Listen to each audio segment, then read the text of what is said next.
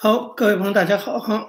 我们继续来中呃中不是中华人民共和国史国家暴力与历史记忆的课程啊。我们继续啊对中国共产党建政以后啊所进行的国家暴力做一个理论上的总结，那就是我们要问一个为什么，就是为什么共产党要用如此的哈超过常规的国家暴力来维持他的统治？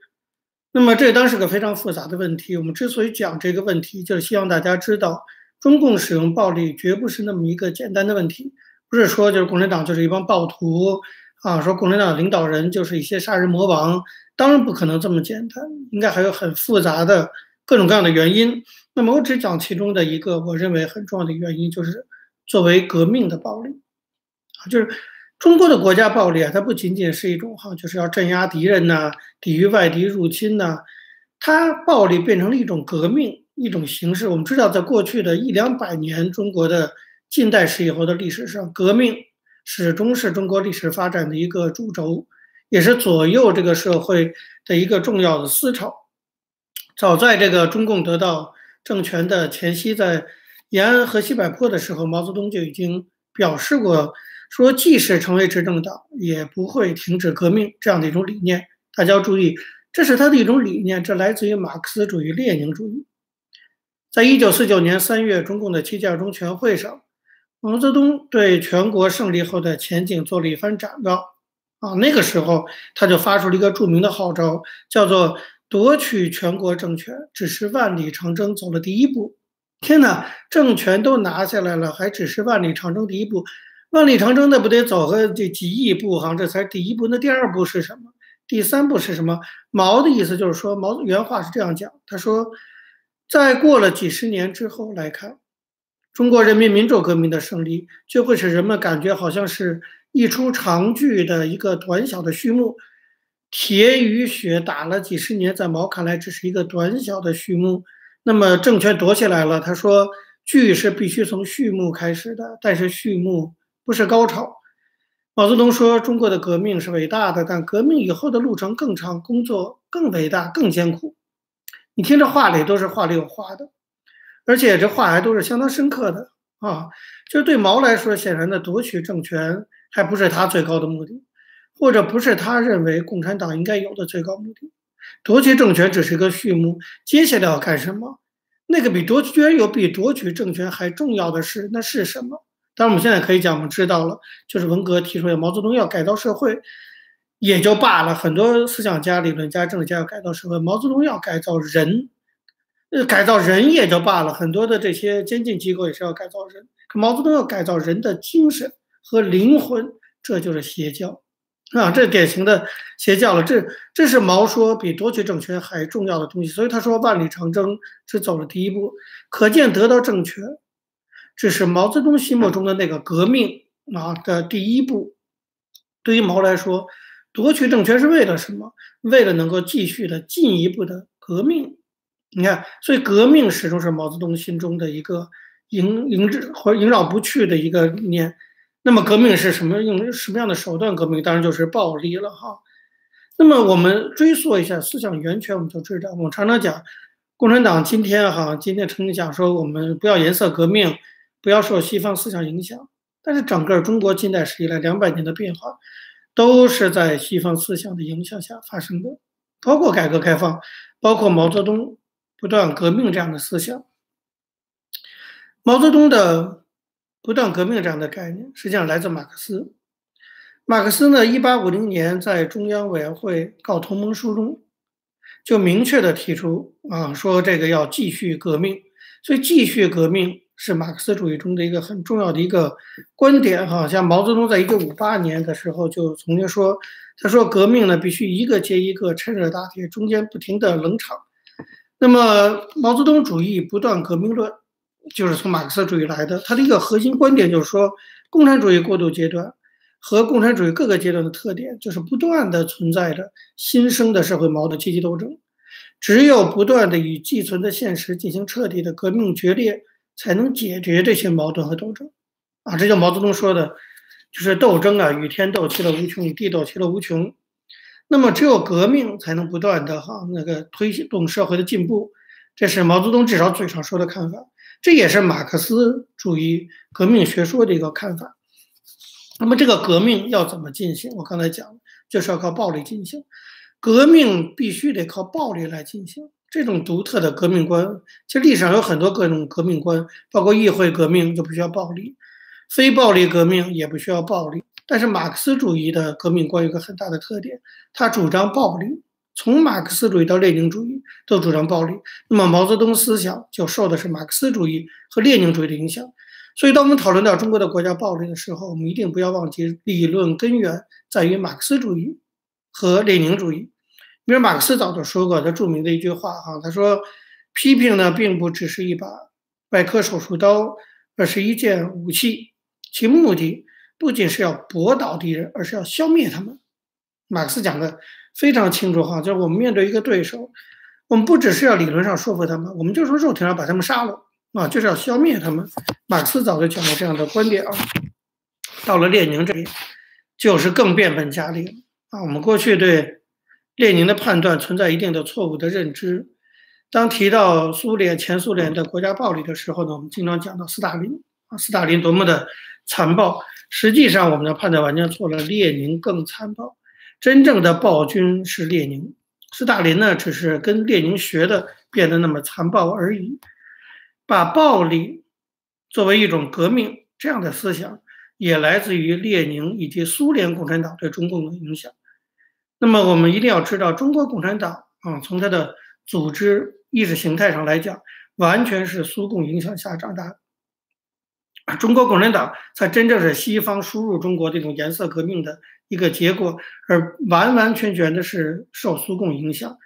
你比如说，中国的公安部长啊，国家暴力的具体执行者罗瑞卿，他在一九五九年《人民日报》上写了一篇文章啊，总结这个肃反国家暴力的经验。他就专门引用了列宁在《国家与革命》那本书中的一句话，就说无产阶级要镇压反革命的反抗，当然免不了流些血。这是列宁说的。列宁说，无产阶级是免不了要流血的。那么，所谓的无产阶级专政，在列宁看来，就是要对某一个阶级有组织的使用暴力的这样一种特殊制度。大家知道，四项基本原则就包括人民民主专政，或者叫无产阶级专政。从毛泽东到邓小平，都非常的强调无产阶级专政。那什么是无产阶级专政啊？后来变成思想基本原则是不容挑战的。无产阶级专政，列宁讲的非常清楚，就是对某一个阶级有组织的使用暴力的一种制度。这你就看得很清楚，就是这样的一种从马克思设计、列宁发展调整到毛泽东全盘接受的这么一套中国共产党的这种治国的制度。本身就是具有暴力性的，它本身它理论上就要求他使用暴力，这就是无产阶级专政的定义。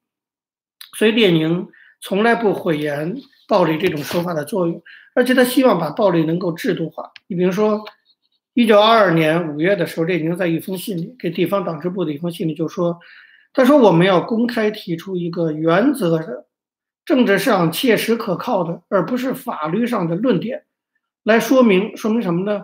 说明恐怖的实质和正当性，说明恐怖的必要性。他说，法院不应该废除恐怖，答应废除恐怖就是自欺欺人。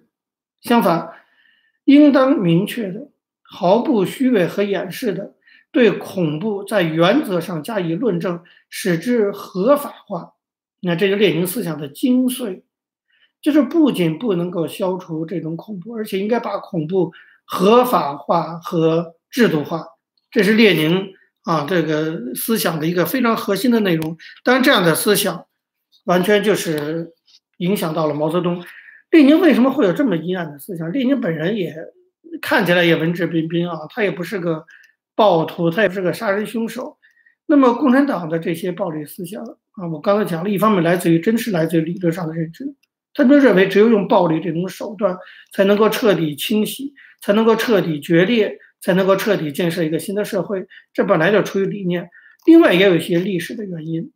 啊，那个，比如说列宁这样做原因，当然一方面出于他个人对人生的感悟，对人生命的这种冷漠感；另外一部分来自于他的历史心得，对吧？就过去社会革命之所以失败，包括巴黎公社的失败，在马克思和列宁看来，都是因为半途而废，都是因为阶级敌人东山再起，都是因为当初没有狠狠的镇压，都是因为当初不够恐怖、不够暴力。过去胡平老师也写过一篇文章，分析过中国共产党，说中国共产党为什么一直主张暴力，不主张议会道路？就他某种程度，他心里受过伤。就中国共产党在夺取政权之前，一直其实是被全国大部分老百姓当做土匪看待的。共产党的那些人，有些也是年轻的知识分子。他好像也是要探寻真理，他就觉得很委屈，他觉得中国人民对不起他，他觉得他在这为中国人民争取这个争取那个，要达到蒋介石等等，结果人民拿他当土匪，他会有一种心理的扭曲，久而久之，这种扭曲等他拿到了政权，他就要报复社会。哎，胡平老师讲过这一点，大家有兴趣的可以去查胡平这个观点，我觉得非常有趣，跟列宁的这个我们对列宁思想的这种分析是若合符节的，完全是是一致的哈，就是过去。是一种历史经验啊，这种用暴力，为什么我们不是太主张以暴易暴这样的革命方式？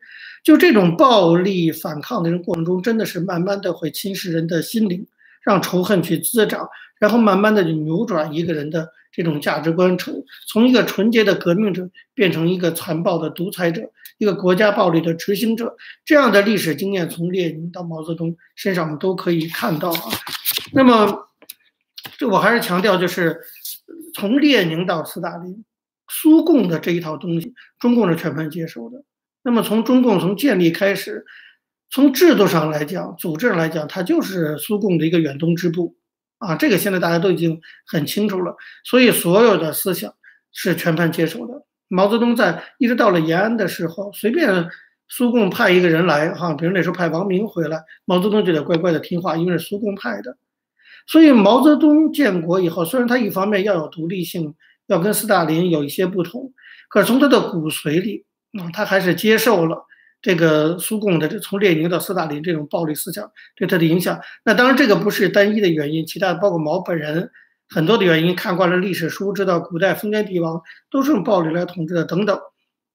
那么对毛的影响是非常大的，像斯大林，毛泽东一直把他奉为导师的。斯大林就讲，他说，随着社会主义向完全胜利逐渐的推进，阶级斗争也将逐渐的激化。啊，你看，我我们听起来都是很荒谬的观点，可是是列宁马克思主义的精髓核心。就我们觉得夺取政权了，按说各方面该进入生产建设了，阶级斗争应该弱化了，因为政权都被你无产阶级掌握了。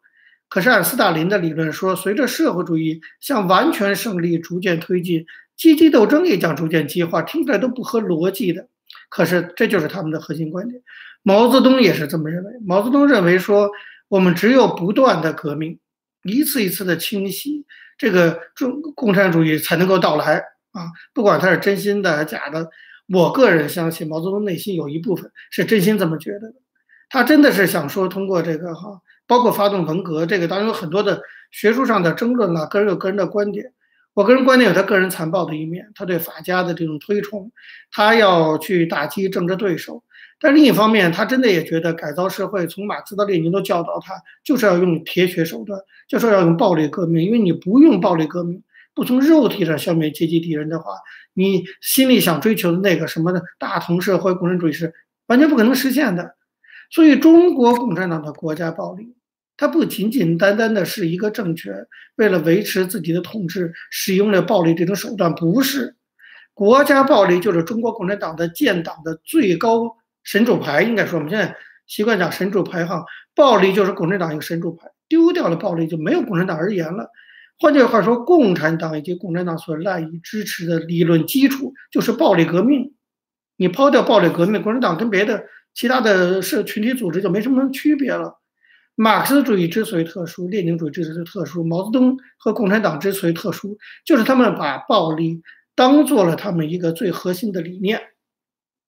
可以说为暴力而暴力，已经到了这种程度了。暴力就是他们的一个神主牌，所以不管他这有没有真正的敌人，有没有外部威胁，他都一定要有不断的去暴力。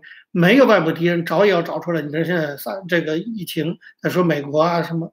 那过去搞阶级斗争更是社会上的那些什么所谓的五五类分子、地富反坏右，都已经被打到那种程度了，还要说他们疯狂进攻，那就是要制造敌人。这敌人为什么给他们施展暴力？找一个理由。可他为什么施展暴力呢？因为不施展暴力就不是共产党，这是他们的理论追求，通过暴力手段不断的进行革命。我还是强调不断革命论，而革命依据暴力，暴力革命论，这是马克思主义到列宁主义到毛泽东思想一条红线贯穿下来的意识形态。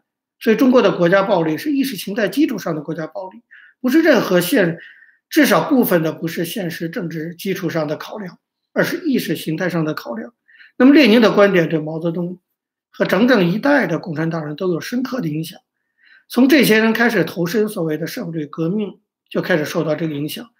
你比如说，早在1926年的时候啊，毛泽东还在广州农民运动讲习所讲课的时候，他还是根据列宁。列宁有本书叫《国家的革命》，我高中时候也看过，那本书就是暴力革命论的一个经典之作。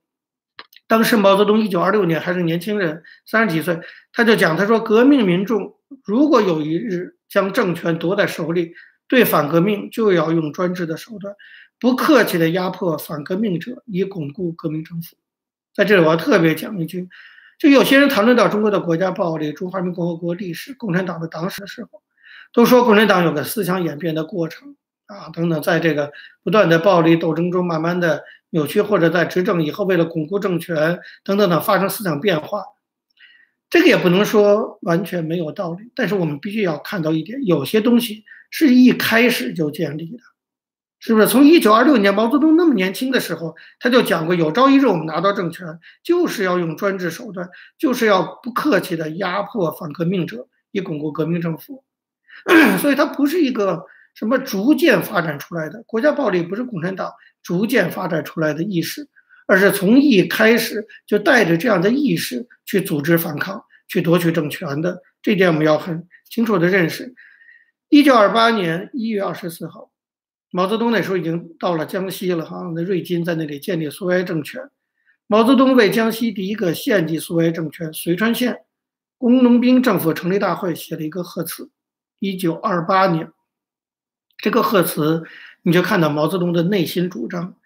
毛泽东亲自拟的这个贺词，这还是在一九二八年。毛泽东说，这个贺词写的是：想当年你剥削工农，好就好，利中生利；到今日我宰杀土掠，土豪劣绅，怕不怕刀上加刀？你看毛泽东狠不狠？说起来，毛泽东也是个哈读书人呢，还是什么？这个念过各种各样的文化书。你看他的狠劲儿，他说对于土豪劣绅就是刀上加刀。在一九二八年的时候，毛泽东这种。常用残酷的国家暴力的方式来推进革命的思想，就已经根深蒂固了。可见，当毛泽东为夺取政权规划蓝图的时候，使用暴力和恐怖手段，就已经是他心目中的一种治国理念的设想。所以，建国初期的政权是否稳定，根本就不是导致国家暴力的唯一的衡量标准。包括朝鲜战争是不是有外敌入侵的威胁，也不是导致中国国家暴力的唯一的衡量标标准。过去研究毛泽东有个西方的学者哈施密特，他就讲过，他说暴力的目的啊，在毛泽东那里就是消灭敌人的具体性。什么叫具体性？说白一点就是生命。他说对于毛泽东来说哈，把那个所谓他认为不纯洁的人、不信奉共产党意识形态的人从肉体上消灭。才能够一劳永逸地完成革命，肉体消灭反抗者是完成革命的手段，所以一定要触及肉体，一定要直接从生存上消灭敌人。所以毛泽东不断的七八年来一次的发动阶级斗争，每一次都用极为暴力的手段，直接就是杀人，就在这里。他说用暴，这个施米特说，对毛泽东来讲，从肉体上消灭敌人才是毛泽东最终的目标。我这里要特别强调这一点，跟希特勒对犹太人非常的像。你看，希特勒对犹太人，那就是种族灭绝，就是一车一车拉到那个那个毒气室去杀掉。因为对希特勒过去汉娜阿伦特讲到这一点的时候，他也讲过同样的观点。他说，对希特勒这些人来讲，他们其实看得很清楚，只要有新生的生命，就是不断的对他们存在威胁，所以要消灭掉他们认为的邪恶民族犹太人，直接的办法就是把整个民族清洗掉。对于毛泽东来说，他也许不是说对于整个汉族这样，但是他把认为对他政见不同的阶级敌人当做一个阶级来对待。他认为这样的一个阶级，反对共产党、反对无产阶级专政、反对马列主义的阶级，必须得从肉体上进行消灭。那么，如果一个执政党、一个国家的领袖具有这样的理念，而不仅仅是现实考量的话，中国的国家暴力之惨烈就可以部分的得到解释。这就是我说的，作为革命的暴力，这就是我们部分的人回答那个问题：为什么如此暴力？因为这是一种在他们看来是一种革命。我过去讲过，比如说文革的时候，你就没办法理解嘛。文革的红卫兵很多是高中生，有的女孩子。过去王友琴就讲过，他同学。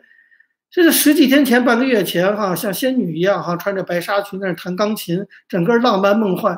十几天之后，文革爆发了，就拿铜头皮带把自己的女老师一直打死，从一个仙女现在变成一个野兽。十几天，为什么？为什么？其中就有个原因，就是这个小女孩，她非常虔诚地认为，她打死人的行为是一种革命。啊，那个时候在毛泽东号召下，每个人都希望革命，革命是一种神圣的东西，所以他带着一种神圣的一种心情，把他的老师活活打死的。这样煽动起来的暴群众暴力，那不是邪教，什么是邪教？这才是最令人恐惧的地方，这才是这个政权最深恶的。我认为是，就是通过这种制度，通过一种意识形态，通过一种理念，把人心中的兽性给引发出来。我觉得这是我们必须去挖掘的。换句话说。仅仅是啊，从政策上终止，根本不可能断掉中国国家暴力的这个根源。我们一定要更深入的挖掘到中国国家暴力背后的理念的层次。当我们把国家暴力看作一种是作为革命的手段的时候，我们就知道必须得在中国结束所谓的马克思主义啊、列宁主义啊、毛泽东思想的影响。如果不清算这些影响的话，只要这些意识还在，这个只要这个统治集团还尊奉马克思主义。中国的国家暴力就不会终止，这就是我们总结出来的历史经验。好，那么作为一种国家的，作为一种革命的国家暴力，我们下节课还将做另一部分的解释。那今天课就到这儿，谢谢大家。